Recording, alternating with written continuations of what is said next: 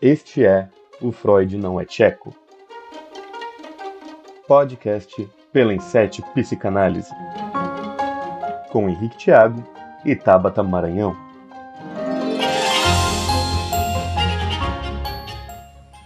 Fala, seres pensantes, tudo tranquilo? Eu sou o professor Henrique Thiago, psicólogo clínico, docente e seu anfitrião neste podcast da Insete Psicanálise, O Freud Não é Tcheco. Este é o nosso podcast para discutirmos sobre alguns temas da psicanálise. Cada episódio um novo tema, um novo pensamento, um novo conflito para vocês aí. Para me ajudar neste bate-papo, como sempre, estou aqui com a Tabata Maranhão, diretora do podcast. Tudo bem, Tabata? Tudo, Henrique. Boa noite. Boa noite, bom dia, boa tarde, né? Tudo depende do horário que as pessoas vão estar ouvindo. Mas vamos aí com com uma pessoa bem especial e um tema bem interessante para discutir hoje. Perfeito. Também junto conosco está nossa querida doutora Leliane Moreira. Tudo bem, professora? Tudo bem, Henrique. Boa noite, bom dia, boa tarde. Como disse a Tabata, a todos. Muito feliz de estar aqui de novo no podcast Freud Não é Tcheco, da Inset Psicanálise, com meu grande amigo Wilson Klein, com você, Henrique, e com a Tabata. Vai ser um momento delicioso. Uhul! Como sempre é, né, professora? Sim. Neste episódio de Freud não é tcheco, vamos falar sobre a formação do analista, ou do psicanalista, como preferirem. Para quem ainda não sabe, é possível ser psicanalista sem ser psicólogo, pois existe a formação de psicanalista. Esta formação não é considerada pós-graduação, mas um licenciamento. É fato que a maioria dos psicanalistas são psicólogos de formação, inclusive todos nós da INSET, mas não é regra. Para discutir conosco sobre esta formação e contar mais algumas curiosidades desta nossa profissão, convidamos com muito orgulho o professor Wilson Klein, professor da PUC São Paulo, do curso de especialização em psicanálise, professor da disciplina de psicanálise e estágio do curso de psicologia da Unip Sorocaba, mestre em psicologia clínica pela PUC São Paulo e também doutor pela PUC São Paulo. É um prazer, professor Klein. Seja muito bem-vindo ao nosso podcast. Obrigado, obrigado sobretudo pelo convite, pelas referências que vocês fizeram no meu nome. É muito bom estar com a Liliane mais uma vez, embora na condição remota, mas é, é sempre bom ouvir a voz dela, ver o rosto dela. E eu, eu, é um prazer conhecer o Henrique e a Tabata, que eu não tinha tido esse prazer antes ainda. Prazer é nosso, com certeza. Do, dois grandes mestres aqui, para mim, é, vai ser uma honra e muito aprendizado, com certeza. Vamos para tentar, todos vamos nós. tentar. Ah, vamos, vamos conseguir. Vamos conseguir. Muito obrigado, professor. Agora um recadinho rápido, fiquem aí. Para quem caiu de paraquedas, este é o Freud Não é Tcheco, da Inset Psicanálise, um grupo de seis psicanalistas que amam a psicanálise e temos o intuito trazer para vocês esta ciência de uma forma descomplicada. A Inset é uma empresa voltada a atendimentos clínicos em psicanálise e de fins acadêmicos para desde o estudante de psicologia até o psicanalista ou psicólogo já formado. E também o curioso, que quer saber mais sobre esta ciência sem precisar bater a cabeça em textos carregados.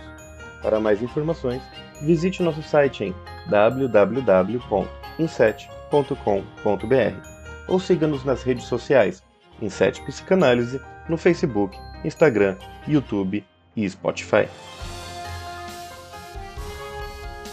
Acho legal também falar que, devido à pandemia de Covid-19, este episódio foi gravado à distância, seguindo todas as normas de distanciamento social. Professor Klein, novamente é uma alegria ter você aqui conosco. É, para quem Obrigado. já conhece o... De nada. para quem já conhece o Freud Não é Tcheco, sabe que fazemos uma série de perguntas para conversar com o nosso convidado sobre um tema específico. No caso de hoje, o professor Klein, que é fera no que diz respeito à formação de analistas, então Professor, o senhor está preparado? Nunca preparado, né? Mas informação. Perfeita resposta. Perfeito. Vamos começar do começo, professor. Querendo é, saber um pouco mais sobre a sua trajetória na nossa profissão. É, o professor poderia nos contar um pouquinho a respeito da sua formação como professor e como psicanalista? Posso. É bom porque é gravado, né? Não, eu posso mentir nas datas, né? Então não vai ter problema. Né? Mas falando sério, não vou evidentemente mentir, mas eu sou psicólogo uh, desde 1986, uh, quando me formei. de lá para cá, uh, aliás, desde meados da faculdade né, de psicologia, eu já estou envolvido, já estava envolvido com psicanálise por meio de grupos de estudo, né, muito ainda tímido, né, uh, provavelmente achando que aquilo era a salvação do universo, mas foi, foi assim que se deu. Então, por volta de 83, 84, eu comecei a, a estudar psicanálise, né, fora e dentro da faculdade que eu fazia, e de lá para cá, é, só tenho feito isso, né? só tenho feito isso. E isso me levou, evidentemente, para as universidades. Né? Atualmente na Unip, é o terceiro ou quarto espaço universitário que eu frequento. Né? É, conheço a Liliane já de outra universidade, foi um prazer sim. muito grande ter chegado lá. Fizemos, acho que, um bom trabalho. Né? Foi, sim, foi um ótimo trabalho que nós fizemos lá na, vamos dizer, lá na Universidade de São Judas, não é? Sim, sim, trabalhamos, sim, montamos o curso. E eu lembro que os alunos brincavam comigo e com você, dizendo que eu era o Klein de saias e você era a Leliane de calças. Lembra sim, disso? Sim, sim, sim, sim, sim, sim, sim, sim havia tanto entrosamento entre nós dois e da forma como transmitíamos, né, lá naquele momento a psicanálise, que tinha essa fala dos alunos na época. É, uma brincadeira bem carinhosa e que eu acho que refletia um pouco não só o espírito, mas assim o que a gente mesmo, nós dois, acho que sentimos um pro, sentimos e sentimos, né, um para o outro nesse trabalho. Então as ideias, né, muito parecidas as ideias muito Sim. parecidas, né? Então, é, os alunos percebiam isso, não só também o vínculo que vocês têm, mas também o, o a forma de falar, o ensino. É, conheci o professor Klein há pouco tempo e posso dizer que é, tem um pouco de Leliane em Klein, um pouco de Klein Leliane mesmo. Deve ter. Se, se procurar, Sim. vai achar mais coisa. é verdade, é verdade. Se procurar, vai achar mais coisa.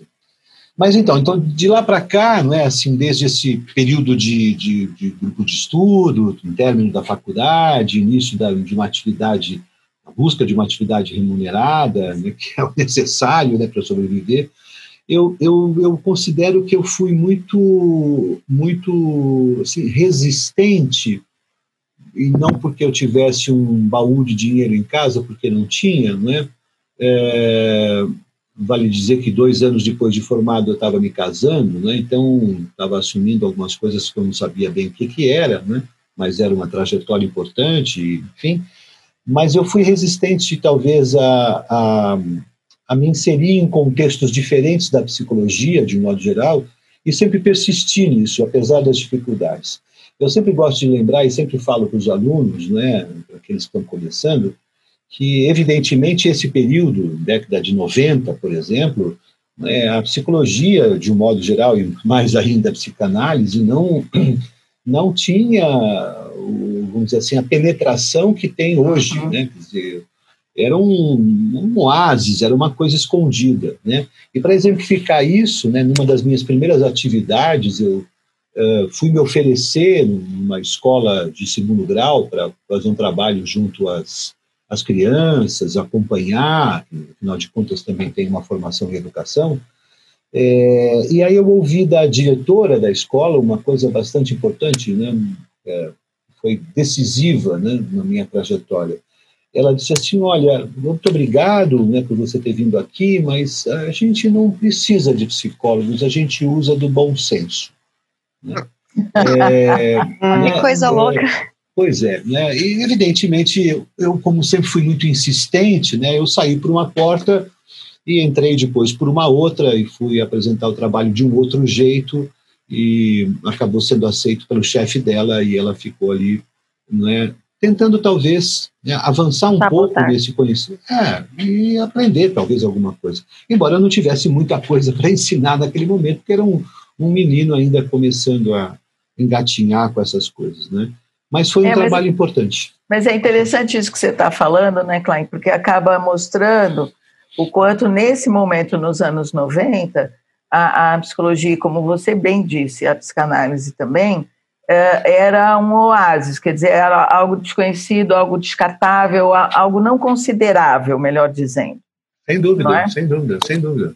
É, Mas... daí vem um pouco a coisa da elite, né, da elitização da psicanálise, né, que também se confundia com a própria história da psicanálise no Brasil e tal, que sim, que durante muito tempo foi marcada por esse, né, por esse perfil, né, uma coisa de elite. Né? Uhum. Uh, a exceção feita, por exemplo, na década talvez de 60, alguma coisa assim, com, com o próprio Hélio Pellegrino lá no Rio de Janeiro, com a clínica uhum. social e tal, e que, e que isso né, deixou sementes importantes, mas na maior parte das vezes era exatamente uma, uma, uma, prática elitizada. Né? Uhum. Uh, hoje, felizmente, a gente tem outras formas de, né, de levar a psicanálise às pessoas, que não é aquela mais, né, a maioria tem, tem acordado para esse, esse fato. Né, seria quase, quase um, uma mentira dizer que, a, que hoje a psicanálise está destinada a um público, um público seleto, porque não é verdade. Né, não tem, não é mais. Dizer, não, não, não. Isso, não. isso aí é fofoca da intriga da oposição e é, vamos concordo. Em, vamos em frente, porque a realidade é outra, da própria psicanálise, né? E da própria psicanálise no mundo, né? A gente vale dizer isso, né? Com o avanço, com a abertura, com, com né, o desamarrar das estruturas iniciais, dos conhecimentos iniciais, é evidente que a gente vai ganhando outros campos e, né, e, mais, né? uma interlocução com outros saberes, o que é bastante importante. Né? Assim, a gente pode conversar com outros saberes e somos chamados à mesa para essas conversas. E isso é muito legal. Isso é muito legal. Né? Vocês, Produção de conhecimento. Professor, falar, desculpa tá interromper, mas não. vocês falaram a respeito né, da, da década de 90 ali, ter uma, glamour, uma glamorização da, da psicanálise e até as pessoas terem uma resistência em, em aceitar, então, a própria pessoa que falou sobre o bom senso, né?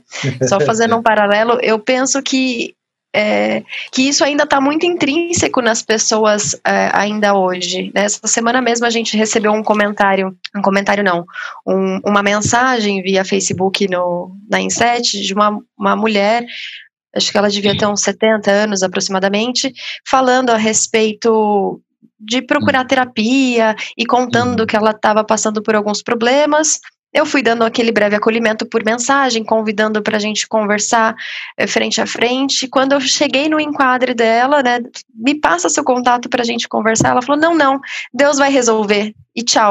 Então ela veio, descarregou tudo, todos os problemas ali na mensagem. E quando eu falei, vamos conversar, não, não, eu tenho Deus e Deus vai me ajudar. É mais tchau, na mesma obrigada. linha do bom senso. Obrigada é. por ter ouvido até aqui. Tchau. Tchau, obrigado.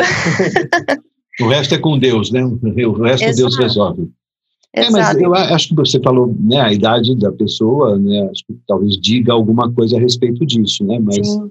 mas é, talvez a gente pudesse, né, pensar que há outras possibilidades, né, hoje em dia, assim, né, outras frentes, o modo como nós nos apresentamos, como, como a psicologia ajudou a apresentar a própria psicanálise neste, uhum. né, neste período, né? Concordo. É, dá, um, dá um débito aí, a psicanálise tem um débito né, com a psicologia nesse particular, né? Abriu muitas portas nesse sentido e foi tirando né, esse, esse ranço, né?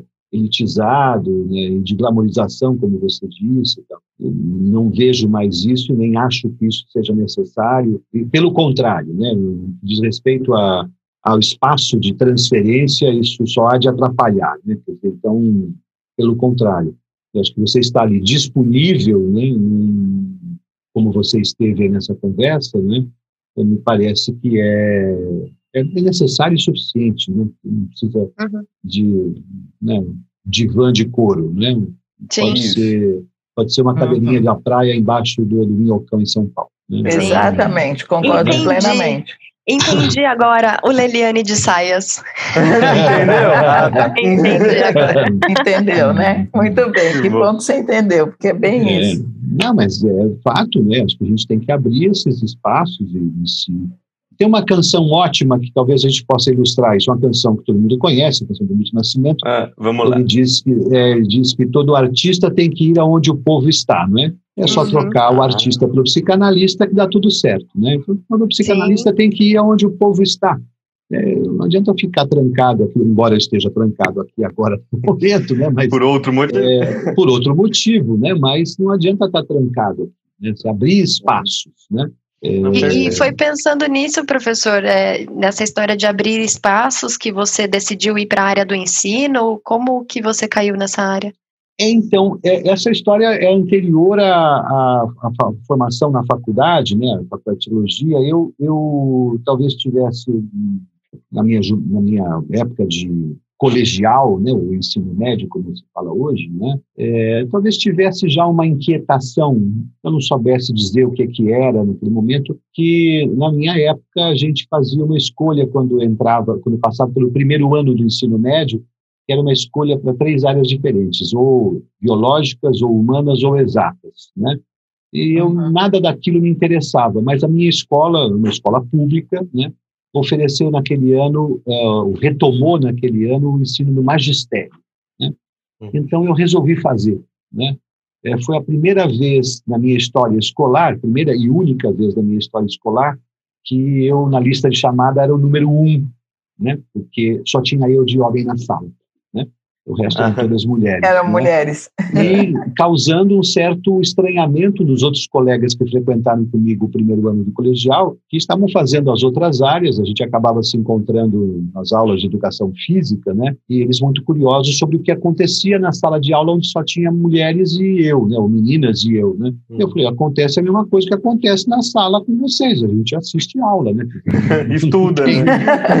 a gente está estudando. rolando solta, né? Estudando como ensinar pessoas. Exatamente. Eu fiz os anos, né, eu fiz esse curso, que era um curso, que pode se chamar de técnico, né, tinha ali um, essa, essas disciplinas específicas do magistério, entre elas psicologia, né. Dizer, então, a minha aproximação com o conteúdo, né, com, com o objeto da psicologia, eu posso dizer que se deu ali, né. É, eu comecei a ver que havia uma possibilidade de estudar isso, né? Uhum. É, porque até então, né, antes, durante esse período, já não me lembro mais, né, a psicanálise chegou até mim de um modo bastante curioso, né? Eu, eu gostava bastante de ler, como gosto até hoje e tal, né? E eu costumava ir no centro da cidade, São Paulo, passear pelas livrarias, né? Tinham boas livrarias no centro de São Paulo, né? E, e aí fui lá procurar coisas para ler, né? na época lia poesias. Quando eu me deparei né, com. É pena que aqui é só um podcast, senão eu mostrava, mas, mas ele está aqui na minha biblioteca ainda. Né? Achei um livro, uma prateleira lá, e que me chamou a atenção por dois motivos. Primeiro, eu era um jovem, né, assim, adolescente, talvez, naquele período, e como, como todo, talvez bastante angustiado. Né? E o livro chamava-se O Sentimento de Solidão, cuja autora, né, uma, uma, uma, organização da Imago, a autora era nada mais nada menos do que Melanie Klein. Né? Então chamou a atenção pelo nome uhum. da cidadã, nossa, deve ser minha parente essa pessoa, né? É. que eu não conhecia. Não conheço. Não, conheço, é, não, conheço não fui apresentado, né? Será Mas que é uma prima distante, levar... né? É, então, né? será que está viva ainda e tal? Já não estava mais, né? Mas é, mas levei para casa e comecei a ler. Evidentemente, não entendi absolutamente nada do que estava escrito ali, somente algumas poucas coisas. Mas eu posso dizer a vocês que o primeiro texto que eu li, efetivamente, de psicanálise, escrito por um psicanalista, foi Nosso Mundo Adulto e Suas Raízes da Infância, da, da Dita Cuja. Né? Eu costumo, uhum. quando, quando apresento, vocês devem imaginar que quando dou aulas, né, exatamente sobre esse assunto, é, inúmeras vezes eles escrevem, referindo-se a Klein, né, a Melanie Klein, eles escrevem o nome dela com A, não é? E não com E. E não com E, como é o correto, né? E algumas poucas vezes escrevem o meu com E, né? É, isso acontece mais no banco, acontece mais nos órgãos, né? Agora fiquei curiosa, professor, existe um parentesco aí ou não? Não, nenhum, nenhum parentesco, imagina, nenhum parentesco, não, de forma nenhuma nós só temos algumas coisas em comum. Né? As ideias. As ideias, a psicanálise, né? Nascemos no mesmo dia e no mesmo mês. Nossa! É. É, né? é verdade. E isso é uma coincidência. É. é. E temos na Muito família, interessante, por sinal. Temos na família um outro membro que tem exatamente o mesmo nome. Né? A Helene Klein, vocês sabem, casou-se com um homem chamado Arthur Klein, né, de quem veio o nome, né? e meu filho chama-se Arthur Klein. Mas isso não é tietagem nenhuma, porque quem me avisou desse, dessa, dessa coincidência, logo que ele nasceu, foi o Renato Mezan, né? Eu disse para ele que eu tinha nascido meu filho, tal, que se chamava, ele disse, olha, o nome é do marido da Klein, né? E aí eu fui pesquisar e falei, porra, de verdade, né? Eu não sabia disso. Né? É. Tá tudo interligado. Por sinal, Klein, como vai Renato Mezan? Tantos anos que eu não o vejo. Acabou de orientar meu doutorado, não. não. É uma figura, é uma figura, uma figura excepcional. Tem um carinho, um respeito, respeito pela pessoa, respeito pelo conhecimento dele. De cada, cada bate-papo de cafezinho na PUC é uma aula, né? É uma assim, aula. Uma aula uma aula de é. psicanálise, de história, de judaísmo, de história europeia, é, é, enfim, é, é, impressionante, é impressionante uh, conversar com aquele homem. Eu tenho muito respeito, muito carinho por ele. Eu né? também, eu também. Hum. As aulas que tive com ele na formação lá da no SEDES e, e, depois todas as conversas e orientações também em relação à hum. monografia que, que eu fiz com ele. Nossa, é uma é aquilo que a gente chamava antigamente de um potentado, né? Quer dizer, Exato. é uma pessoa que tem uma potência e, e, que, e que compartilha dessa potência, não é isso? A generosidade, isso é a característica pessoal dele, assim, que é, é. impressionante, é. a generosidade com que ele recebe né, os caras que debatem com ele no mesmo nível e pessoas como eu e como outros que estão ali tentando aprender alguma coisa. Então, não há diferença no trato com ele. E, sobretudo, assim, né, bem interessante isso, né, porque é um, um sujeito de uma, de uma generosidade muito grande e de um, de um, de um respeito por você. Quer dizer, nunca, nunca tive uma situação em que ele me desrespeitou pelo contrário, né, houve situações, inclusive, que ele me protegeu né, do, do, de situações uh, esquisitas dentro da política própria de, das instituições, né? Uhum. E ele foi suficientemente sensível ao ponto de me proteger. Então, ele uhum. protege a cria dele, vamos dizer assim. Né? É, é verdade. Eu estou tocando no assunto do Renato Mesan, saindo um pouco até da temática de ensino, mas não, não tanto. Ele, é um, ele também é um nosso professor, né? Klein, seu e meu.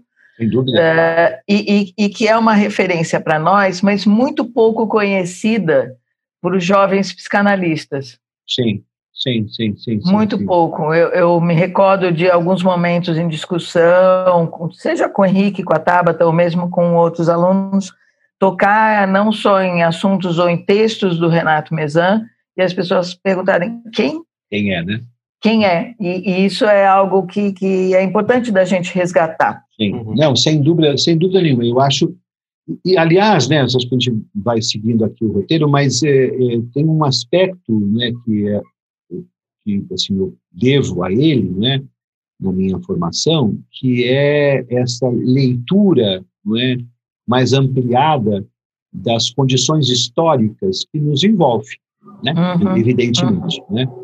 É, o Renato tem um conhecimento de história do mundo que é uma coisa impressionante, né? É, não só é a respeito do judaísmo e dessas coisas todas, mas eu tive a, a, a oportunidade de, beber muito nessa fonte, porque meu trabalho, doutorado, doutorado é, versou sobre nazismo, né? Então, portanto, nazismo, judaísmo, etc., etc., é, condições de instalação do nazismo e tudo mais, tudo isso eu bebi ali naquela fonte, então eu devo muito ele a isso, né? Mas é, eu acho essa questão que você coloca, Liliane, importante porque eu acho importante e uma coisa que a gente deve. Né? Eu pensei em conversar em algum momento com vocês aqui sobre, sobre técnica, né? sobre a questão da técnica, é, e acho que o Renato, bem como o Luiz Cláudio, por exemplo, mas Sim. o Renato é, me ajudou né, a perceber é, que, a, eh, que, a, que o entorno, né, que o ambiente, que a história, né, de alguma maneira,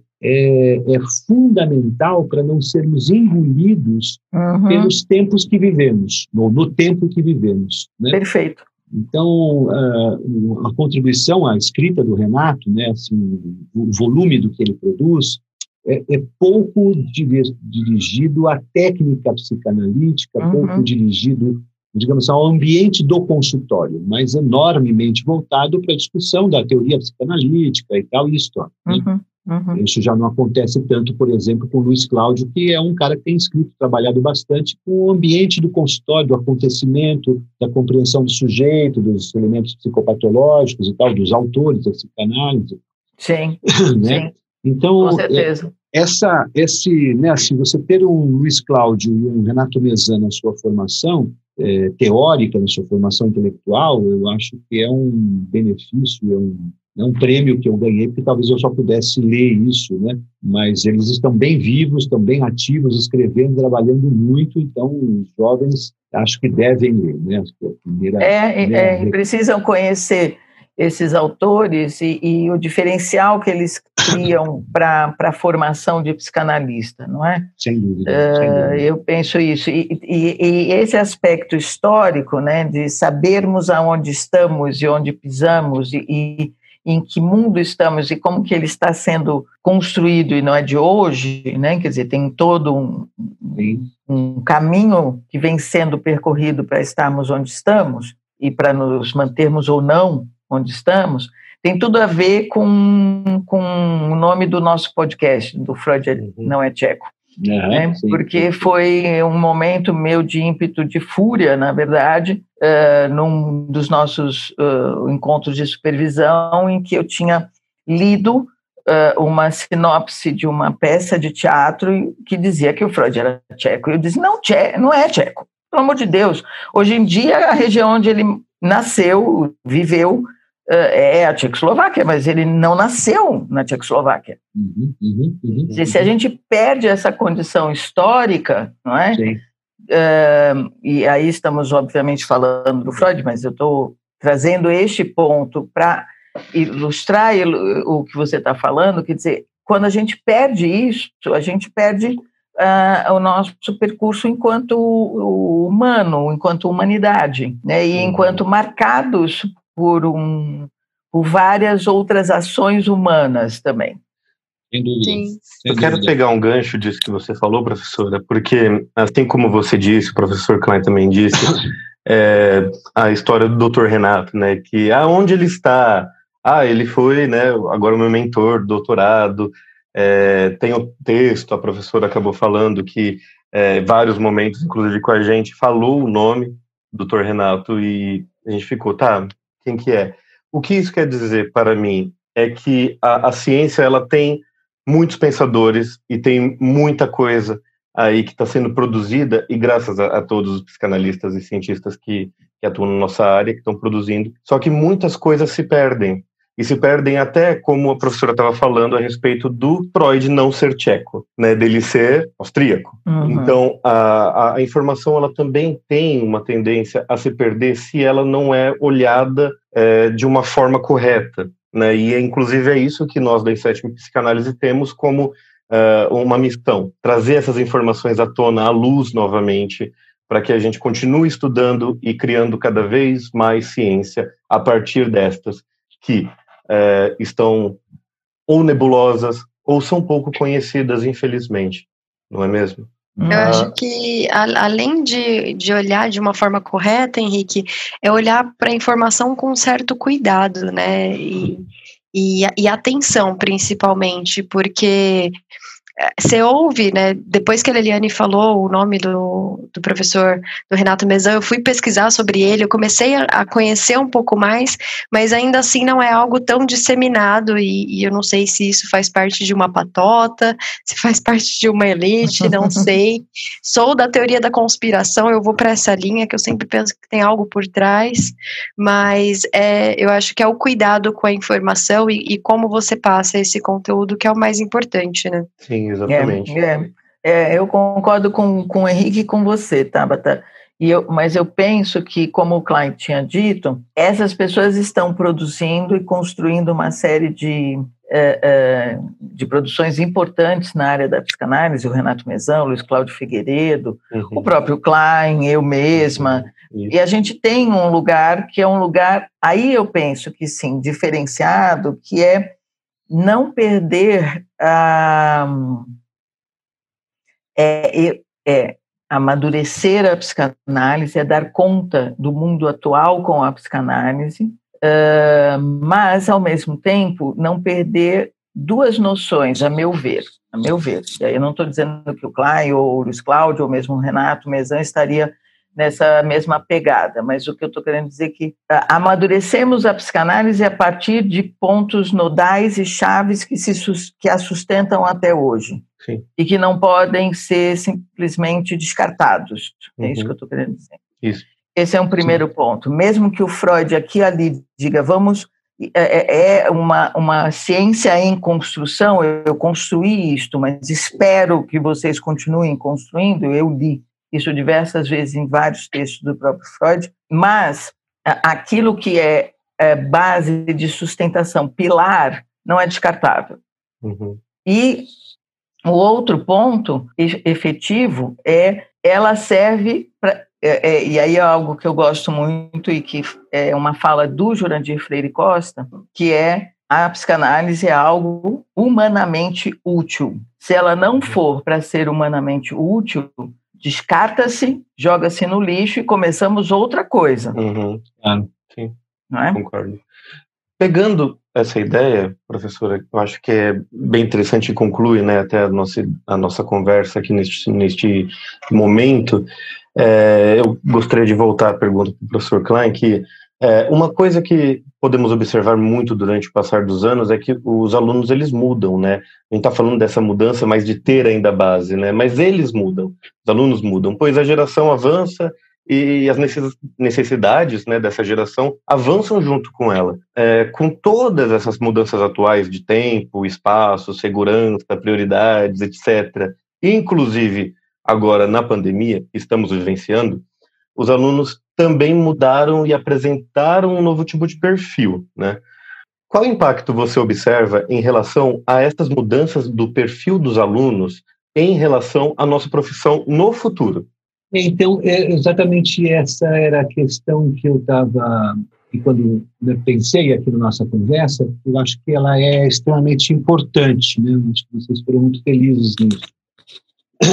É evidente que as pessoas mudam, que nós não estamos conversando com a mesma geração. Eu estou né, há 30 anos nessa brincadeira, então nunca me, prestei a fazer contas de quantos alunos já passaram, quantos psicólogos passaram pela minha, pelas minhas aulas e tal, mas estão bastante, né?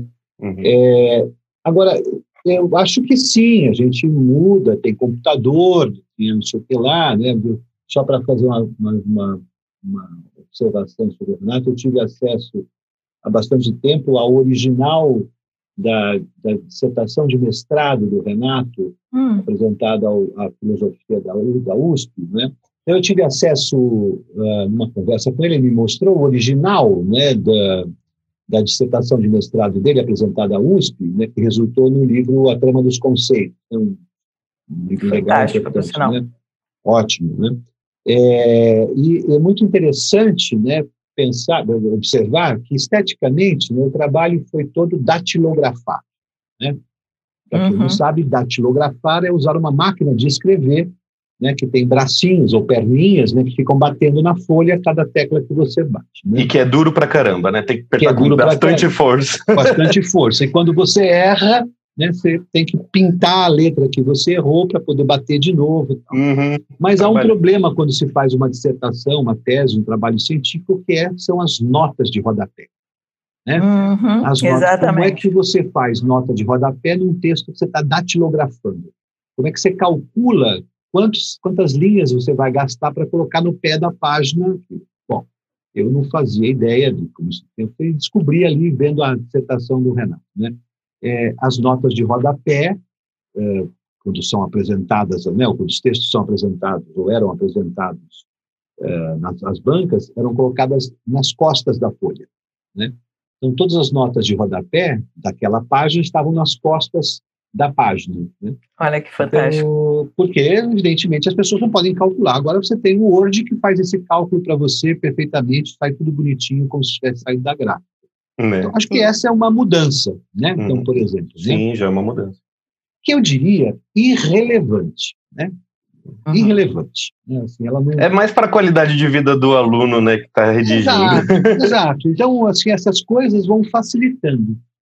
No entanto, Henrique, assim, para ir na direção da sua pergunta, eu não observo, eu não observo atualmente uma mudança que se possa dizer radical né, nesse perfil.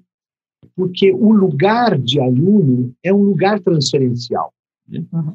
Já visto que você tem, muitas vezes, a Liliane sabe muito bem disso, quando a gente participa de reunião de professores na universidade, Sim. Os professores se sentam nas cadeiras dos alunos enquanto o coordenador, o diretor vai fazer uma exposição lá, e esses professores comportam-se como alunos. Uhum. Parece que é um efeito, um efeito digamos, imediato de, contá de contágio da cadeira, alguma coisa que deve emanar da cadeira, que faz o professor que pede silêncio, que intervém ao aluno, olha, e aí, você lê o texto, não sei o que lá e tal, o, o, professor sentado ali na cadeira, ele, ele incorpora essa figura do aluno tão transcendental e ele não leu, ele né, fica no WhatsApp, etc, etc, etc. Né? Então, é, acho que é tudo igual. Mas eu queria destacar o seguinte, né? não acho que foram os alunos que mudaram, né? foram a, as instituições que mudaram. Né? Uhum. E a gente vem percebendo um certo, uh, no, no, mundo, né, vem percebendo um certo investimento, e agora é mais claro ainda, né, da substituição desses espaços mais humanitários por aqueles que são mediados pela, pela internet, pelo computador e tudo mais, né, que tem apenas um objetivo, né, objetivo econômico. Né? porque Sim. facilita, barateia, etc, etc, etc. Né? Uhum. Isso é em qualquer lugar, né? em qualquer lugar. É, eu recomendo, para que a gente entenda exatamente isso, eu recomendo, tenho assistido, assisti, tenho participado de conversas sobre isso. Tem um documentário na Netflix que chama-se Domínio, né? Domínio. Ah, esse eu já assisti. Muito é, bom. Esse é de virar o estômago, né? É, mas é muito bom que mostra exatamente a, a, né, a matança dos animais para a gente poder comer. Né? Uhum. E uhum. o quanto a industrialização chegou a esse setor, né, uhum. de forma assim, avassaladora, e que você pergunta, quando você assiste assim, aqueles cara, aquele cara sabe que ele está matando o gado, né, que está matando o porco, e etc., a galinha, né, e tudo mais ou ele é mais uma peça de uma engrenagem absolutamente capitalista, né, industrial, tudo mais, e toda a condição né, de reconhecimento da existência de uma vida, não de um psiquismo, eu não sou daqueles que acham que cachorrinho tem psiquismo, né, mas enfim, mas tem uma vida, tem um coração batendo ali. Né? Uhum. E, no entanto, uhum. o tratamento é um tratamento como se estivesse fazendo parafuso na indústria. Né? Eu acho que isso ilustra um pouco o perigo que eu tenho visto da entrada desta industrialização da indústria, da empresa escola, né, é, na no rotina, na, no cotidiano escolar, né? E uhum. isso transpira para o aluno, né? Aí o aluno começa a ter todos esses, não sou contra que tenha, mas eu sou a favor que ajude eles a usar isso, né? De uma maneira a, a produtiva, né? A ser aproveitado, né? Sem dúvida, eu fiz uma tese agora de 200 páginas e, e, de elementos que eu pouco conhecia e não fosse a internet não tinha saído metade. Né? Uhum. Dizer, porque o que me alimentou a internet, que me permitiu ter acesso a coisas que eu não teria indo à biblioteca, isso não tem a menor dúvida. Né? Uhum. Agora, então, o modo como você usa, né? o modo uhum. como você usa. Haja vista, por exemplo, que a gente tem programas para para verificar fraude, né? plágio. Né? Sim, Por quê? Sim. Porque você faz Ctrl-C, Ctrl-V e pronto. Né? Pronto. Então, uhum. esse é o uso. Né? Esse é o uso. Isso não é, não é do aluno de hoje. Né? Isso é do humano. Né? Mas, Eu acho que a gente tem que olhar para isso. Sim, o professor, É, você falando da, da, indústria, até da universidade, que acompanha né, até mesmo a nossa geração, é, você acha que, apesar de não ter com o professor um problema no ensinar, né, ter um problema institucional, possivelmente, né, igual o senhor está falando, mas há algum problema no apreender do aluno com esta tecnologia? Ah, sim, eu acho sem sombra de dúvida. sem sombra de dúvida. É, uma experiência, por exemplo, né, do nosso métier, dessa condição da pandemia. Né, as aulas que uhum. eu tenho dado em todos os lugares é por meio dessas, desses, dessas é, da mídia é, remota. Né? É, então, nessa condição da pandemia, tá, você dá as aulas. Eu, eu penso que nós estamos, no, por exemplo, no curso de psicologia, um lugar onde, em qualquer lugar que o psicólogo vá trabalhar, é, ele lidará com o humano. Não faz sentido né, um trabalho de psicologia que não tenha humano envolvido. Né? E, uhum. inevitavelmente, vai precisar escutar o outro humano com o qual ele conversa. Uhum. Não é? Acho que é, eixo principal da formação do psicólogo é saber conversar com outro humano. E essa Exatamente. conversa, né? essa é conversa ideal, implica, né? Não é verdade? Uhum. Acho que o curso é de engenharia, mínimo, né? um curso de engenharia ensina o cara a fazer conta. Se o cara fala, eu sou engenheiro, mas não sei fazer conta, você vai dizer, bom, amigo, então acho que você não é engenheiro, né? Eu acho que é até é. o que a professora estava falando sobre a base que a gente não pode perder da psicanálise. Para o Exatamente. psicólogo, é o saber ouvir, é o saber escutar e falar, né? Perfeito. São as coisas que são necessárias, assim como o senhor falou a respeito do contador, saber fazer contas, está até no nome pois da é, profissão. É, pois é, né? Então, aí acontecem situações como, por exemplo, né, eu, eu sempre faço isso, sempre fazia e continuo fazendo, né, falando com os alunos, agora por meio remoto, mas falando, dando uhum. uma aula em grande parte oral, né, repetindo as ideias, né, desconstruindo-as, construindo novamente, enchendo de exemplos, o que eu entendo que precisa ter do lado de lá uma pessoa que esteja escutando para acompanhar o raciocínio e livre para dizer, professor, eu não entendi. Uhum, você retoma, claro, você claro. explica de outro jeito e tal, até que o cara possa entender, né? É, é falar é de, um, de uma forma um pouco menos formal, mas repetir é aprender, né? Exato. Mas você concorda comigo que do lado lá tem, tem um cara disposto a ouvir? Sim. Sim, é, é, o, é o essencial, né? A pessoa ter, ter interesse. É, eu estava lendo até a, a, a frase, não, não lembro por quê, né? Mas eu estava lendo a frase de, de, do Hipócrates a respeito da cura, né? Então, para você curar uma pessoa, pergunta para ela se ela está disposta uhum. a, a, ser curada, né? A deixar para trás aquilo. Eu acho que para o aprendizado é a mesma coisa. Você quer Perfeito. saber é, o quanto você está disposto e disponível para você estar presente, mesmo à distância, né? Eu, eu faço pós-graduação é, já há dois anos, e agora com a pandemia está sendo online, mas é, o meu desafio é estar com a câmera ligada, fazendo companhia para um professor, né, uhum. né, que eu não preciso estar em contato visual para aprender e apreender o conteúdo, uhum. mas é tão tão esquisito ver um professor falando um monte de tela preta e o professor falando para ninguém. É, eu não sei se né? isso é de, sem interação. Eu não sei se isso é desafiador para vocês. E aí eu acho que a pergunta vai para Liliane uhum. e para o pai. Mas uhum. como que vocês estão lidando com isso, sendo professores nesse momento de pandemia? É, tem que, né, tem que se virar, né? E essa é uma razão, né?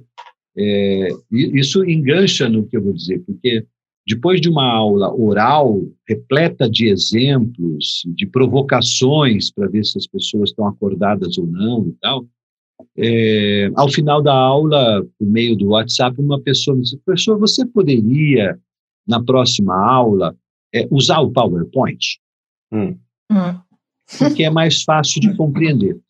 É. Eu, eu, não nasci ontem, eu também estou estudando ainda, eu estou frequentando algumas aulas lá na PUC, na pós-graduação. Não, não né? nasceu desse tamanho, né, professor? Também não nasci desse tamanho. né? E tem um negócio que chama-se printar a tela, né? Uhum. Certo? Uhum. Então você põe o PowerPoint, o cara printa a tela do Zoom e vai guardando, né? Vai guardando uhum. as telas printadas. O que dispensa ele de, é, de estar ativo, né? Com uma escuta ativa na aula. E de fazer as suas anotações, né? Já vi ali anotado. formular perguntas. Então, você passa Isso. duas horas dando aula, praticamente, como a Tabata falou, falando sozinho, uhum. é, porque as pessoas não interagem. É por conta do, do meio remoto? Em parte é, né? Em parte é. Mas quando as aulas são presenciais, ou eram presenciais, é, eu tenho certeza que eu provocava, né, a minha forma de trabalhar, é, provocava a pergunta das pessoas, ia próximo das pessoas, e chamava, e você, o que, que você acha, entendeu, né, brincava, oh, não vai dormir e tal, para que as pessoas fiquem ativas. Agora, é fácil, faz um PowerPoint, né, porque isso facilita para o professor que tem dificuldade de fazer uma expressão oral por duas horas e meia, eu não tenho, né? Vocês estão me cortar se eu falo demais. É, e aí o cara quer um PowerPoint porque, porque ele copia, ele printa a tela e depois ele copia aquilo que você falou, que você escreveu. E faz usa, a prova com consulta. Faz a prova, faz a prova com consulta extraoficialmente, é. né? Exatamente, exatamente. Né? Então, perceba isso, né? Quer dizer assim, é, foi o aluno que mudou ou foi o meio? Foi, né? Uhum. Porque né, o que a gente assiste né, no Jornal Nacional, na Globo News ou na Folha, no Estadão, é que essa é a ordem do dia. Uhum. É. Né? Os mais espertos vencerão. Então, eu, eu, acho que o problema é sensível, é sensível né, na educação, sempre foi, né, mas sensível na educação no que diz respeito a isso. Né? É, eu, eu, há muitos anos atrás, né, no início da minha carreira, eu, eu me dirigi a uma pessoa que eu estimo muito, né, e disse a essa pessoa que eu não procurava emprego, eu procurava trabalho. Uhum. Né? Eu queria, não queria um emprego, porque emprego eu tinha, de fato eu tinha mesmo mas eu estava numa instituição que não me dava trabalho, me dava um emprego. Uhum. Então eu queria sair daquela instituição porque tinha se esgotado. E aí eu fui procurar uma outra instituição que eh, eu entendia né, que poderia me oferecer trabalho. Me pôr para pensar, me pôr para produzir, de criar situações e tal. E, e, e, felizmente essa pessoa, né, sensível a isso e, e afinada, né, afinada com esse tipo de coisa, disse, ok, venha, né? Venha. Né? Uhum. E, e, é isso que eu procuro. Quando, quando, quando a, a condição né, de não de, de, de, de, de emprego se sobrepõe à condição de trabalho, eu saio fora, ou eu vou procurar trabalho, apesar de que eu também preciso comer, né? Uhum, sim. E alimento, pago no supermercado, o arroz é esse preço que está e tudo mais. Uhum. Eu até mantenho a fonte de renda, mas parar de trabalhar, não. Né? Então eu vou criar situações em que eu possa trabalhar e produzir e tal. Razão pela qual, né, nesses anos todos em Sorocaba, desde 2001, né, é, eu tenho comigo, próximo de mim, trabalhando comigo, dividindo o consultório comigo em Sorocaba, é, quase todos, né, quase todas as pessoas são meus ex-alunos, psicólogos há 10 anos uhum. e tudo mais, né, que estão lá, né, dividindo espaço comigo e trabalhando comigo e produzindo psicanálise. Felizmente, muitos vindo para São Paulo estudar no SEDES, na PUC, na USP e tal, com pós-graduação e tal, isto, para mim, é trabalho. Eu consegui fazer alguma coisa para que o sujeito uh, descobrisse que ele precisa continuar produzindo, e aí ele terminou a faculdade, ele fez grupo de estudo lá, papapá, não, agora eu quero mais, e foi para a uhum. USP, foi ser aluno uh, ouvinte na USP, está engatando o mestrado, o outro está no SED, tem outro que está no SED, e vamos indo. Né? E vamos, vamos indo. indo. É. Né? Então, agora, eu acho que isso é possível, viu, Tabata, é. Henrique? É, eu, eu, eu quero, uh, bom, ainda nesse assunto, já que a Tabata também me instigou, instigou a, a hum. falar algo, eu, eu quero botar um pouco de lenha na fogueira. Que é a seguinte. Pode que, é, que é assim, fogo no parquinho, professora.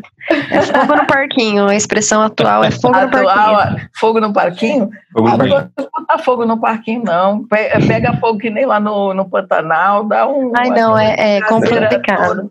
Eu, é, mas lenha na fogueira. fogueira.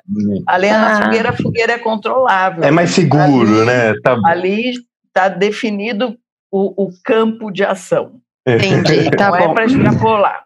E aí é o seguinte: qual é essa lenha que eu quero pôr?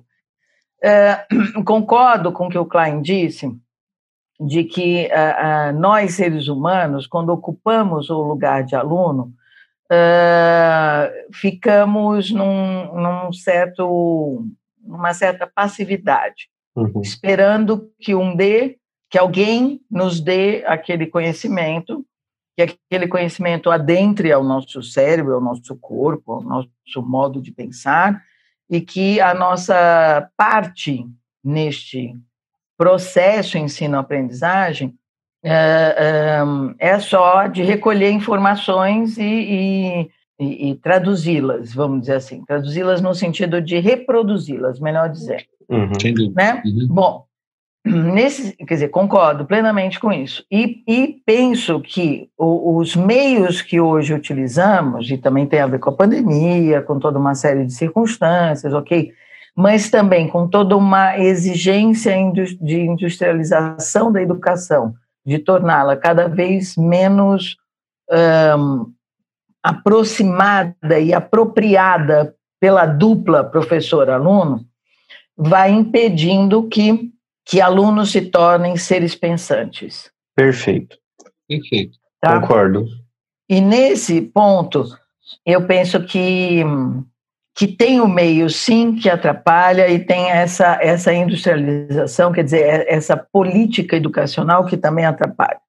E que não é de hoje, vem lá desde os anos 50, essa história de industrializar a educação, de torná-la uhum. algo porque, assim, não é objetivo, principalmente, a meu ver, no Brasil, de que tenhamos pessoas pensantes. Por isso que a não. gente. Não é, porque se a gente for um ser pensante, a gente vai. Não, a gente assim... não estaria onde a gente está. Exatamente. Exatamente. Desculpa. É, essa semana, por sinal, recebi um, só um parênteses, recebi uma nota daquela nota de 200. Ah.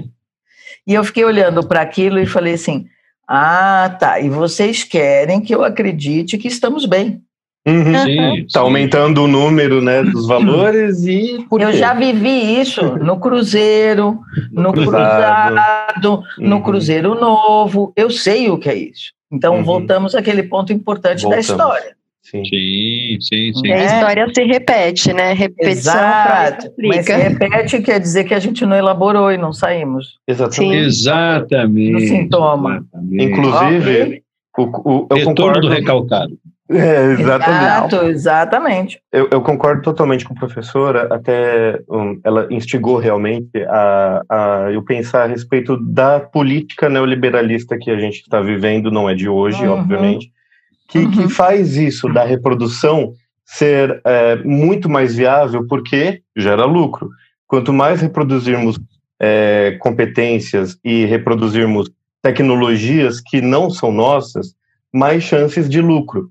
Pois criar uhum. algo novo incide a não talvez ter o lucro.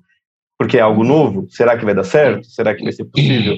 Então, uhum. é, o Brasil está vivendo isso há um bom tempo já, onde reproduzimos ciências, uh, mas não fazemos as nossas. Logo, estamos pensando? Somos seres pensantes ou seres reprodutórios reprodutivos? Entendam como uhum. quiser. Uhum. Sim, sim, sem dúvida. Sim. Meros operadores, né? E, claro. e eu acho que, tu, que até essa história do neoliberalismo que você falou, Henrique, é mais um deslocamento do, do que de fato uma elaboração, né? Uma política com um nome novo para se tratar de uma política velha, com vários outros é, elementos que já foram, é, já foram feitos, né? Como a própria Liliane acabou de dizer, aumentar o número da nota é a mesma coisa que a gente voltar para a época do Cruzeiros e Cruzados. Então, assim, Exato. não aprendemos. Não aprendemos, não aprendemos, estamos reproduzindo é um de novo a história. É, hum, mas é um deslocamento. Mas... A pessoa olha para isso e acha que é algo novo e que isso é melhor. Mas é. na verdade é a história se repetindo, né? Lógico, Exatamente. com outra, outra, outro argumento, né? De é que vai ajudar. Isso. É outro figurino, mas é a mesma situação. Agora, Inclusive um figurino bem feio, né? Diga-se de passagem, que a nota é muito feia. do Lobo Guará. Ele é um bichinho tão, tão lindo. E é ficou tão, tão feio naquele lugar, lá naquela oh, nota. Deus. Mas o que eu fico pensando é que, por outro lado, tem um aspecto que é esse, da repetição e da reprodução, e que nós, professores, estamos na posição de tornar essas pessoas não simplesmente seres reprodutivos. Uhum. E, de fato, a gente instiga este lugar de pense, reflita, pergunte, é questione, é duvide, uhum. não aceite. Uhum. Só que, assim, algumas pessoas vão acolher isso e outras vão propor PowerPoint. Sem dúvida. Não é? Sem dúvida. Não serão todos aqueles que estarão com a, a possibilidade de, de produção não é? de pensamentos e ideias, a partir de perguntas, dúvidas e questionamentos, porque nem todas as pessoas querem ter trabalho. Isso. Opa. Querem um emprego, como o professor Klein estava dizendo. Exato, exato. Não, e aí tem um aspecto interessante, né? Eu, eu sempre friso, né? A, o aprender, sentar-se no lugar do aluno, é aceitar o convite para o sofrimento. Uhum. uhum. Mas não é o sofrimento da nota, não é o, nada disso. Isso é bobagem, isso é, né, é o sofrimento de aprender. Porque o, que, o que é aprender? É você colocar o seu conhecimento que já está em você em xeque. Uhum. Né? Então, uhum. cada nova informação que você recebe, cada novo texto que você lê, né, é, aquilo que você já sabe que está dentro de você é, entra em xeque, né, entra em discussão com aquilo que está sendo apresentado. Uhum. E se por acaso o autor for convincente o suficiente para deixar você pensando naquilo, você está sofrendo. Sim. E por que, que você está sofrendo? Porque você está tirando bases, né? O Piaget falava isso, equilíbrio e desequilíbrio. Né? Uhum. É, você entra em desequilíbrio quando você entra em contato com o novo. Né? Isso. E aí depois vamos tentar o equilíbrio de novo. E aí essa coisa vai, né, vai, vai acontecendo, né? Uhum. Posição esquizoparanoide depressiva da Klein também, se quiser, né? Mas, uhum. enfim. É, mas o que acontece na sala de aula é exatamente o contrário, né? Então, é, os alunos, evidentemente, estão, estão certos em, em resistir a isso, né? Mas o professor está errado em aceitar essa resistência. Né? O professor está equivocado quando ele não percebe que existe essa resistência, até porque ele próprio resiste, né? mas a resistência faz parte, né? e, e tentar meios né, para poder desacomodar o aluno, né? deixar uhum. o aluno desacomodado. Não é algo que eu digo muito para os meus alunos, e é. Henrique e, e, e, Tabata já me escutaram falando isso, me deem trabalho, eu gosto de trabalho. Sim, sim, sim, sim. sim. Eu, eu, não quero estar nessa posição de alguém que não, não, a quem não se dá trabalho. Quer dizer, nesse sentido do que você está falando. Um totem, né? É, sim, exato, sim. exato, exato. Então, eu, eu fico pensando que, que, que de fato, o, o, os alunos não. Quer dizer, a posição de aluno, não é o aluno, mas a posição de aluno não mudou. Mas a posição do professor também não pode mudar. Ele uhum. precisa ser esse instigador, ele precisa Sim. ser essa pessoa é, que não aceita respostas é, fáceis para a posição que ele ocupa. É, em condição de aluno, aluna ainda, né? Porque meu objetivo no futuro é ser uma professora, mas ainda em condição de aluna, até por conta da pós, eu acho que o professor hoje em dia também tem que estar muito mais preparado em termos de conteúdo, porque o aluno ele vem com uma informação nova, né? Eu, eu me pego às vezes questionando, eu estou fazendo pós em psicopatologia na São Camilo, é, com o professor Wilson, e às vezes eu me pego questionando ele sobre um conceito freudiano com um conceito de, da psicanálise francesa, por exemplo. E, e às vezes a gente tem dificuldade da comunicação, é, porque eu penso, né, é, com a base em Freud, que entra nessa, nesse conflito e esse sofrimento que o professor Klein colocou, de que eu tenho que que aceitar ou não tenho que aceitar, mas se eu aceitar, eu tá morrendo um conceito em mim para sair um novo conceito, um novo pensamento. Uhum. E às vezes é muito difícil me largar de algo que foi tão difícil para eu poder compreender e compreender algo que é muito novo, Sim, ou que sabe. é uma outra roupagem. Não, inclusive, é isso que você está dizendo, é exatamente, né? Uh, se a gente só reproduz, e é isso que talvez a nossa política atual e é, recente atual é, prega, é que a gente tem que só transmitir o conhecimento, o aluno engole o conhecimento.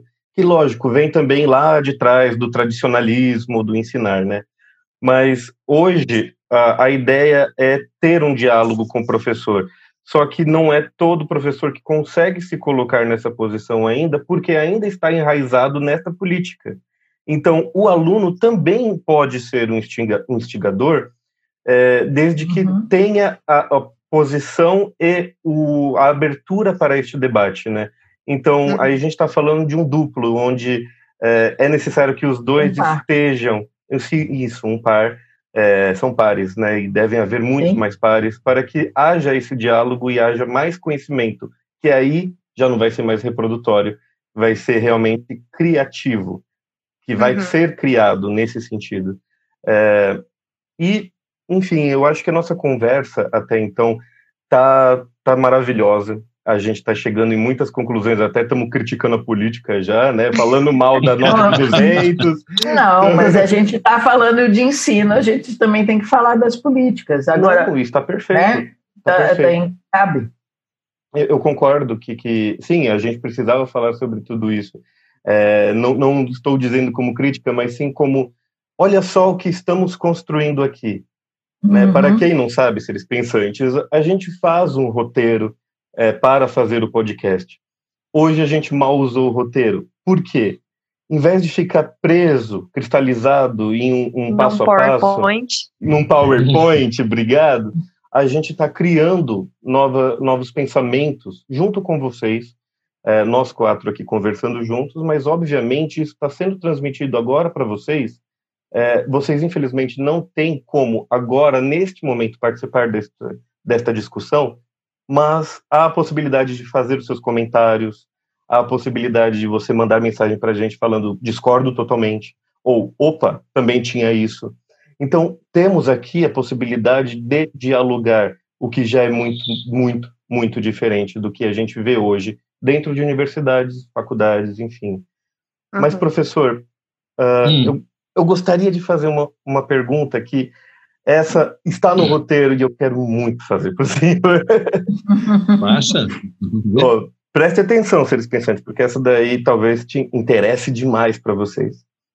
Professor Klein, qual o seu entendimento da postulação lacaniana, ou dos lacanianos, né, de que o analista ele se autoriza a ser analista? Isso é interessante, acho que meio que engloba o que a gente estava falando a respeito desse tradicional. É, eu, eu acho que. Bom, vamos, vamos pegar essa questão de um jeito que ajude todo mundo a pensar. Né? Por conta dessa, dessa questão econômica, neoliberal que a gente está conversando, vocês todos é, viram a proliferação né, de cursos de psicanálise até debaixo d'água. Né? Você pode uhum. mergulhar no oceano e fazer um curso de psicanálise e sair de lá um psicanalista, né? Quer dizer, por 99 essa, reais. Por 99 reais online e tal. Eu, eu, eu, eu, quando esses assuntos surgem, e surgem sempre no último ano do curso de psicologia, eu resolvo dizer que assim, que eu também vou lançar um curso online. Vai ser um curso de natação online, né? Uhum. Ensinar as pessoas a nadar uh, só pelo computador, né? Os exercícios e tal e depois vou perguntar se as pessoas têm coragem de mergulhar no, na piscina. Né? Uhum. Acho que isso se equivale ao que a gente está conversando, porque formação de psicanálise não tem nada a ver com tudo isto, é, a maioria dessas coisas que estão sendo vendidas, senão com interesses apenas financeiros, apenas econômicos. É um assunto que, né, desde que o Freud publicou a interpretação dos sonhos, né, assim, atrai a atenção de todo mundo e fica pensando o que, que é isso, o que, que é isso, o que, que é isso. E quando ele foi para os Estados Unidos, ele sabia o que estava fazendo. Uhum. Mas, enfim, né, então, eu penso que a proposta lacaniana não difere em nada né, da, da proposta que, que a gente que, que, que acontece nos círculos de psicanálise não lacanianos também. Né? Hum. Só não é dito deste modo, porque é, alguns vão para um curso de especialização, estou lá na PUC e sei disso, né? Imagino, embora a gente não diga isso, embora a gente diga o contrário disso, né? eu e meus colegas lá, é, que nós não estamos formando analistas, nós estamos dando um curso de psicanálise, um curso teórico de psicanálise. E muitas uhum. vezes é um convite ao mestrado e continuar estudando. A formação se alcança em outro lugar, né? E, é, e ao final deste curso de especialização, o sujeito ganha um diploma, um diploma de teoria psicanalítica, e ponto, e não um diploma que o autoriza a ser psicanalista e sair atendendo em qualquer canto.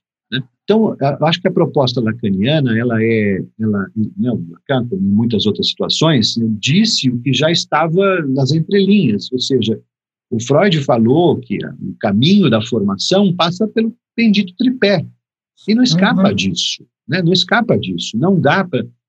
Tente sentar num banquinho né, que tem dois pés só, vai cair. Uhum, né? Precisa ter no mínimo três pés. Né?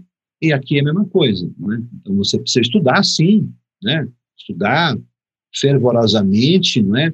é? precisa fazer sua análise, sua psicoterapia séria, né? que também é importante, sim. séria, porque infelizmente há psicólogos há, né? que, que, que, não oferecem uma, atenção suficiente às pessoas, né?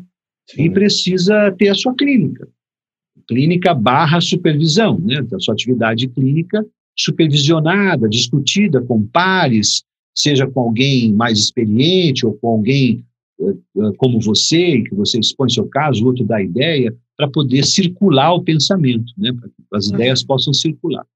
É, se esses uhum. três elementos estiverem presentes, eu tenho a impressão né, de que se sou ou não sou psicanalista não faz a menor diferença. Né? Esse título não faz, a, até porque não é um título, né? Não é título é. de nada isso, né? Não, não tem carteirinha, não, não permite você tem conselho de classe, né? conselho de classe, torcemos para que não haja, né? Porque uhum. isso normatiza Sim. as coisas. Sim. Essa foi uma intenção, né? Da, da bancada evangélica há muito tempo atrás de, de vamos dizer assim, de, de pegar esse filão né, de uma prática não reconhecida pelo Ministério do Trabalho, né, e torná-la uma prática reconhecida e fazer uma faculdade de psicanálise e formar psicanalistas, né?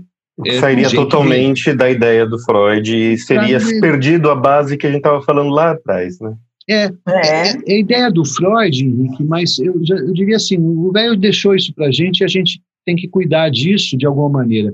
Uhum. Eu acho que as instituições sérias cuidam disso. Né? Eu, uhum. eu sou muito grato né, é, pela casa que eu tive, que foi o SEDES, né, e que agora, depois de mestrado, doutorado, ah, vou voltar para isso, né, é, para alguma atividade, já tive na revista Percurso, já coordenei aquele departamento junto com outras pessoas e tal, e aquele é um espaço riquíssimo, né, riquíssimo em que ninguém está falando se, né, batendo no peito, dizendo que é psicanalista ou não.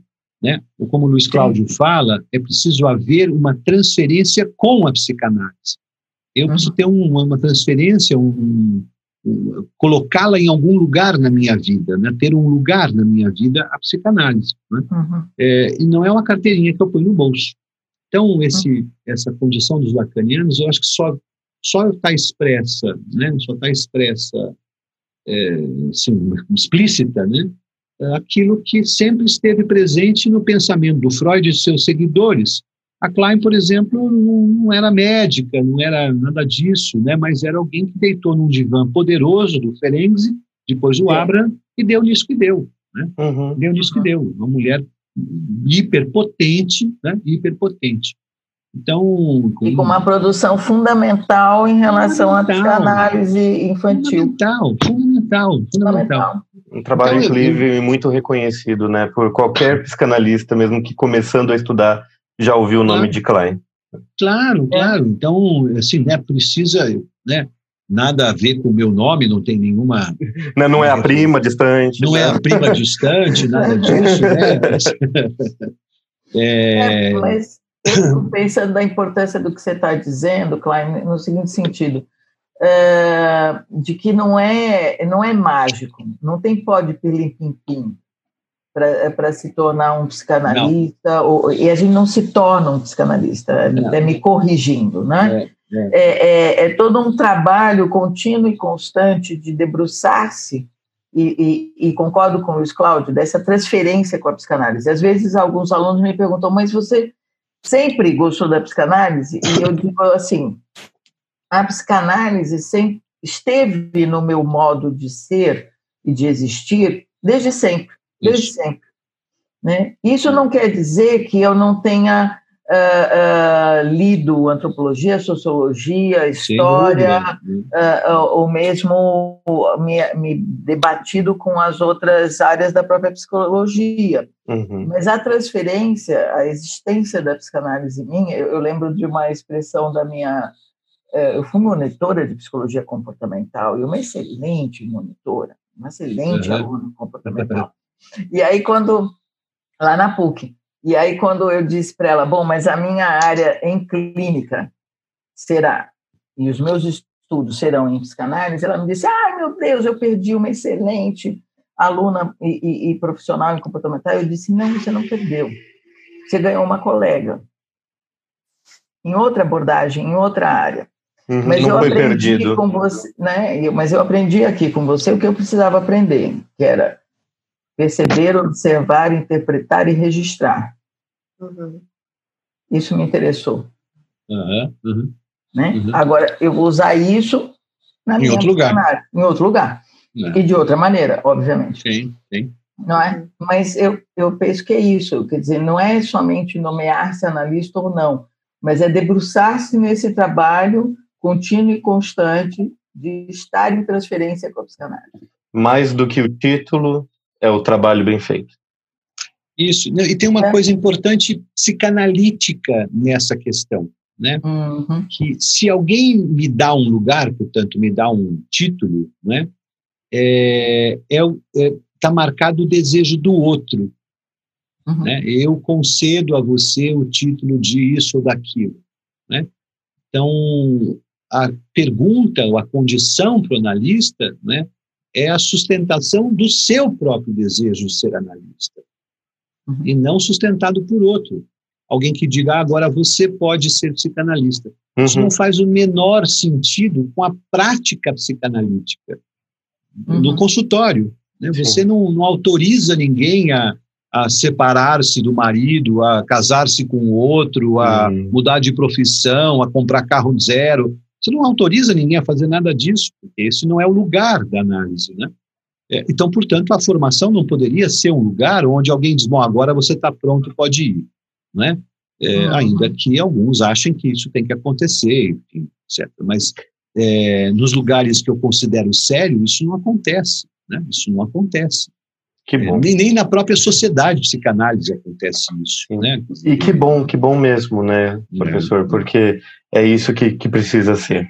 É desta hum. forma que precisa ser, é assim que, é, como o senhor disse, é, ninguém tem que autorizar, mas o trabalho tem que ser feito, a forma está aqui, a técnica está aqui, faça da forma correta, né? Isso, Pensando não, igual a gente estava falando, reprodução, Sim, tem que ter a uhum. base, sim, tem que ter a técnica, a teoria como luz, mas não é reprodução, é uhum. produção de conhecimento, uhum. tanto na parte escrita, quanto também com o nosso paciente ali. Não é? E Sem também, dúvida. né, Henrique, não adianta dominar a teoria, dominar a técnica, mas não sentir, não, não se auto-perceber não se autoanalisar ou ir para uma análise, eu acho que para você ser um, um, bom analista, como foi falado, tem que ter o tripé, mas você tem que ter uma autopercepção do que da, da tua própria vida, né? Eu acho que a gente é o, o melhor laboratório que a gente tem para poder olhar para o outro, né? Sem dúvida, sem dúvida, sem dúvida. Acho que tem umas coisas, só para. Acho que vocês querem encerrar, mas eu só queria dizer assim: Não, na, na, na formação do, do, né, Primeiro a gente precisa enfatizar uma coisa, né? Faculdade de Psicologia é faculdade de psicologia, não de psicanálise. Isso. Né? Isso é um hum. detalhe importante que precisa ser ressaltado. Ninguém Sim. forma psicanalista na faculdade de psicologia, ali forma-se psicólogos no, no, no, formato instituído pela, pela, pela pela lei de 62, né? Então, isso é uma coisa. Psicanálise é outro negócio, é dado ali dentro, é ensinado ali dentro, e pitadas, na verdade, pequenas gotas que a gente espera que germine. Né? Uhum. Mas não é incomum, por exemplo, nas atividades de estágio de último ano, né, o aluno está começando a atender ali, né, que apesar de a gente dizer essas coisas ao longo do curso, né, de, autossustentação é, né, do desejo, é, de que ele espere uma avaliação né, do professor, ok, no contexto uhum. da psicologia, ok, né, mas espere uma avaliação do paciente. Uhum. Né, né? E, e, e, este é um problema, porque, tudo bem, a padaria onde eu tomo café, né, quando eu digo para o cara, olha, o cafezinho estava ótimo, ele fica feliz e amanhã me serve um café tão bom quanto. E essa é a lógica ali, né, porque vende, vende café. Se o cara vende um café porcaria, eu não vou tomar mais café lá. Agora, isso não acontece no consultório, isso não acontece na relação com o paciente. Eu não posso esperar que ele goste do que eu falei para ele. Uhum. Né? Daí o compromisso com a ética e não com a técnica. Né? Precisamos uhum. de mais ética, né? de reflexões permanentes do que de jeitos de lidar com a coisa pré-estabelecidos anteriores à chegada daquele sujeito. Né? Uhum. Então, técnica pressupõe isso, né? um jeito de lidar com alguma coisa. Né? Uhum. Uma técnica para cortar a barriga de alguém e tal, sem perguntar de quem é a barriga, é a barriga. etc, etc. Né? Ali dentro, não. A gente pergunta quem o sujeito é. Por isso que não pode ser reproduzida essa técnica, senão será usada em lugares onde não deve ser usada. Né? Você percebe como faz diferença, inclusive, a expressão que se usa muito aí, assim, psicanálise aplicada, né? como tem psicologia aplicada, matemática aplicada. Uhum. Né? Não dá para aplicar a psicanálise. Não, não dá. É um é, processo. É um processo, né? É uma interação, é um espaço de interação. Então, não tem aplicação de técnicas não. ali. Né? Uhum. Existem técnicas que são o tempo todo questionadas e repensadas no acontecimento psicanalítico, né? E o que a gente tem feito muito, da exemplo do Luiz Cláudio, por exemplo, né, da Elisa também, é pensar, da, da Marina lá da, da USP, né, é pensado exatamente isso, né, assim, os nossos referenciais técnicos, o quanto eles precisam ser constantemente repensados em função do que está acontecendo no consultório.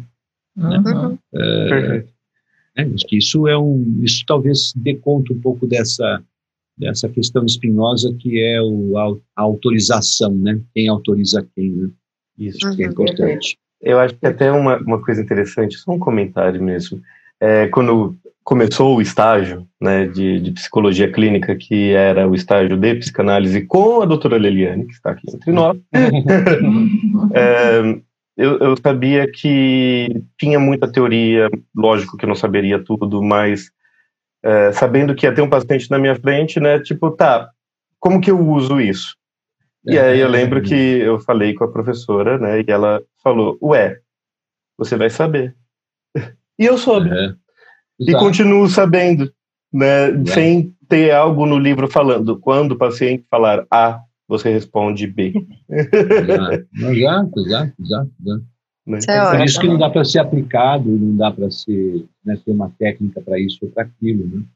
Uhum. É, porque não, não tem uma resposta. Não, ela não, é, a psicanálise não é feita. Claro que existe a técnica da psicanálise, a interpretação, a construção e análise, vários, uh, a, o próprio lidar com a transferência, a dinâmica da transferência. Existe.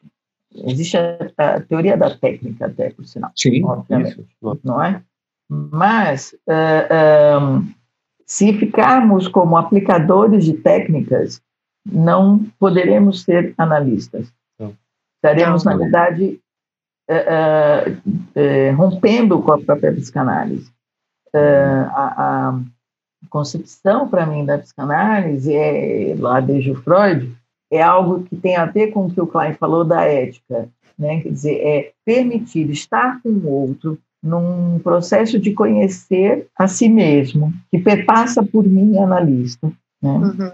E que, nesse perpassar por mim, é, é, o, o, a meu ver, o, o, lugar do analista é de sustentação de que, bom, você é este, sustente. Uhum. Sustente esse desejo. Quando eu digo sustente, não é no sentido de dizer, ah, eu quero, eu quero, não é, não é do querer uhum. é da posição ética. Uhum. Este sou eu. E, e de se apropriar, né? De se apropriar. E aí, quando eu me aproprio, eu me torno autor da minha história, não é? Perfeito. E, e autorizo, me torno autor da minha história, e não uh, um, um, reprodutor da história ou mesmo um, um, um ser uh, passante pela história. Não, eu a fiz. Ela a é ideia do ser pensante que vocês sempre falam aí, né? Sim, Exato. Sim. É, é a ideia. Gente, muito bom. A conversa com vocês está muito gostosa mesmo, mas infelizmente nós temos que chegar ao fim ah, deste episódio. Não. Infelizmente, infelizmente. Ah. Teremos muito mais oportunidades para continuar conversando sobre esse assunto, sobre outros. O professor Wilson Klein está totalmente convidado para participar de qualquer outro podcast que a gente venha a gravar sobre este assunto, sobre, inclusive, nos interessou muito. A Tabata está ali levantando o dedinho, porque sim, eu sei o que ela vai falar Queremos saber mais a respeito da sua tese de doutorado. Esse assunto Sim. deixou a gente muito intrigado. Gostaria muito de é, abrir isto para os seres pensantes e a gente dialogar também um pouquinho sobre. O senhor toparia? Toparia. Eu, eu vou deixar uma pitadinha, então, para deixar favor. mais avançado, né? Que tem diretamente a ver com psicanálise. É, quando se fala de nazismo, de Segunda Guerra, está se falando de campos de concentração, né, de aquilo que vocês já viram em milhares de filmes aí. Mas uh, a gente tem ali um, um, contingente de pessoas que, infelizmente, alguns estão morrendo, porque estão ficando muito velhinhos, os que sobreviveram, mas há um aspecto importante a ser ressaltado, né, que tem a ver com o que a gente está conversando, que é relatado pelo Bruno Bettelheim, né, um psicanalista, uhum. né, que foi preso em dois campos de concentração, né, e está retratado no, no, livro dele que chama-se Coração Informado, né, um livro da Imago que vale a pena ler. É, o que eu quero destacar é o seguinte, né, o que ele relata nesse livro é exatamente a, a possibilidade de manter-se pensando o tempo todo que esteve sob o olhar e a vigia dos nazistas. Uhum. Né? Uhum. É, o que houve ali, né, o que houve ali, todo mundo sabe, né, é, foi por demais humilhante, tá, tá, tá, tá, tá, desumano, etc, etc, etc. Mas alguns, entre eles ele, né, e outros tantos, né, ele instigava isso, né, que as pessoas estivessem pensando, né, e que não estivessem apenas amedrontados diante da do, do, do, do, do fuzil, né, né, do terror que aquele campo, que os campos traziam. Uhum. Então, é, ele atribui né, a isso né, assim, a salvação dele. Então, isso serve bastante para o nosso tempo, né? nós precisamos continuar pensando, apesar das, das ameaças todas que estamos recebendo, né? E, uhum. e, e, mesmo nas instituições, né, sobretudo nos lugares mais amenos, né, vamos dizer assim, menos menos nazistas, né? mas, mas, com alguns ranços de autoritarismo, né? É, ele não deixou de obedecer às ordens dos, dos, nazistas, porque senão estaria morto lá dentro. Né? Ele saiu livre de lá. É, mas, apesar né, das ordens, ele continuou pensando. Né? Uhum. Então, eu, eu, eu e vocês vivemos num mundo capitalista. Uhum. Ninguém discute isso, né? Mas isso não quer dizer que eu seja capitalista. Com certeza. Exatamente. Concluiu muito toda a nossa né? conversa. Então, isso é, requer pensamento. Né? Requer pensamento, né? Muito legal mesmo. O pensar leiam ainda. Livro, leiam esse livro que é fantástico. Coração ah, Informado, de Bruno Bittenheim. Bruno Bittenheim é aquele do Psicanálise dos Contos de Fadas, que mundo conhece. Né? Sim, muito bom. Já li. É, tem esse livrinho dele, é muito legal, muito legal. E, e esse legal. livro já, é, bom, está traduzido no Brasil pela tá Imago, é isso? Está traduzido pela tá. Imago, mas acho que só acha isso em sebo, né? Só acha tá. isso, é, infelizmente, não está não tá reeditado. Tá. Qual é o nome mesmo, Cláudio? Eu não entendi. Coração, Coração Informado. Coração, Coração informado. informado. informado, de informação. Que título, né? Já gostei disso. É, é muito título? legal, é muito legal. Tem relatos, né? Relatos extremamente importantes sobre experiências, relatos de relatos, né? ele relata ali o relato de outros prisioneiros uhum. e tal, então tem um monte de história para contar sobre isso. É muito, é muito ruim, né, para dizer bem. Claro, Sim. mas muito importante para que a gente se mantenha nessa posição de seres pensantes, como você disse, porque sim. é isso que nos mantém humanamente possíveis. Sim, hum. salvos né, dessa loucura toda. É. Concordo totalmente. Nossa, perfeito, muito bom. Foi uma ótima finalização, professor, e, e, eu tenho certeza que muita gente vai querer um outro episódio de Freud Noite Eco com o senhor para falar muito mais profundamente sobre isso, que é um tema interessantíssimo, apesar de triste. Claro. Interessante. Sim. Concluindo até também outra coisa que falamos, né?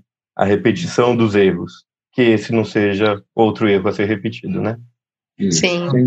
então, muito obrigado novamente, professor Klein, pelo seu tempo, a sua paciência, o carinho em falar um pouco sobre você mesmo e sobre toda a ciência conosco neste episódio de Freud não é tcheco, pela Inset Psicanálise. A formação de profissionais capacitados para atender a demanda de seres humanos não é pouca coisa mesmo. Graças a pessoas como você, podemos acreditar que a ciência continua firme e forte, e podemos mesmo, né, depois desse assunto todo, de tudo que a gente disse aqui, é pensar, e é isso que vai dar continuidade para a nossa ciência. Uh, o senhor dá continuidade também aos ensinamentos de Freud uh, e, e, continua se desenvolvendo a cada ano que passa, assim como a ciência, né? e assim como ele havia previsto que isso aconteceria e deveria acontecer.